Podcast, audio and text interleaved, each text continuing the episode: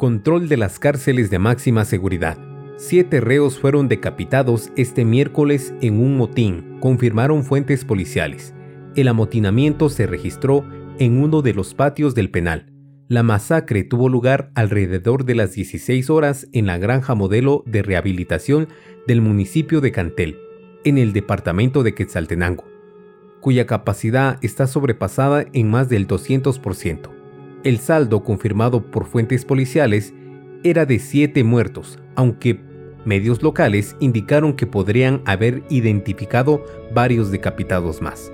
El incidente tuvo lugar minutos después de que finalizara la visita y que habían varias personas retenidas. Hasta el momento no existe una versión de las autoridades pertinentes responsables de esa cárcel.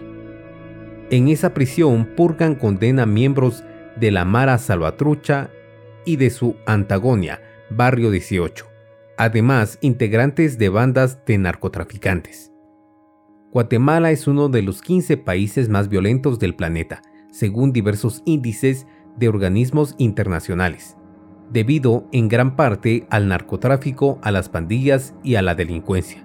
Entonces debemos cuestionar, ¿realmente quién tiene el control penitenciario? Considerando que en Guatemala estos grupos delincuenciales tienen ya varios antecedentes relacionados a este mismo tipo de acontecimientos siniestros dentro de las cárceles. Los principales responsables aún no se pronuncian, podría ser por el miedo que les han infundido, pues no dan razón, datos reales y tampoco tienen acercamiento directo con el lugar de los hechos. En nuestro país debería de existir un control más estricto en los videos que circularon en redes sociales se observa que se utilizaron armas. Esto dentro de una cárcel es inaudito. La pregunta es, ¿cómo obtuvieron esos artefactos? ¿Existe algún tipo de encubrimiento o sencillamente la policía no tiene el control sobre las cárceles?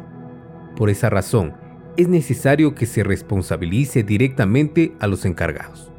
Al haber control y orden de dichos lugares, podríamos garantizar que este tipo de altercados no se presenten más, pues una cárcel debe contribuir para la rehabilitación del delincuente.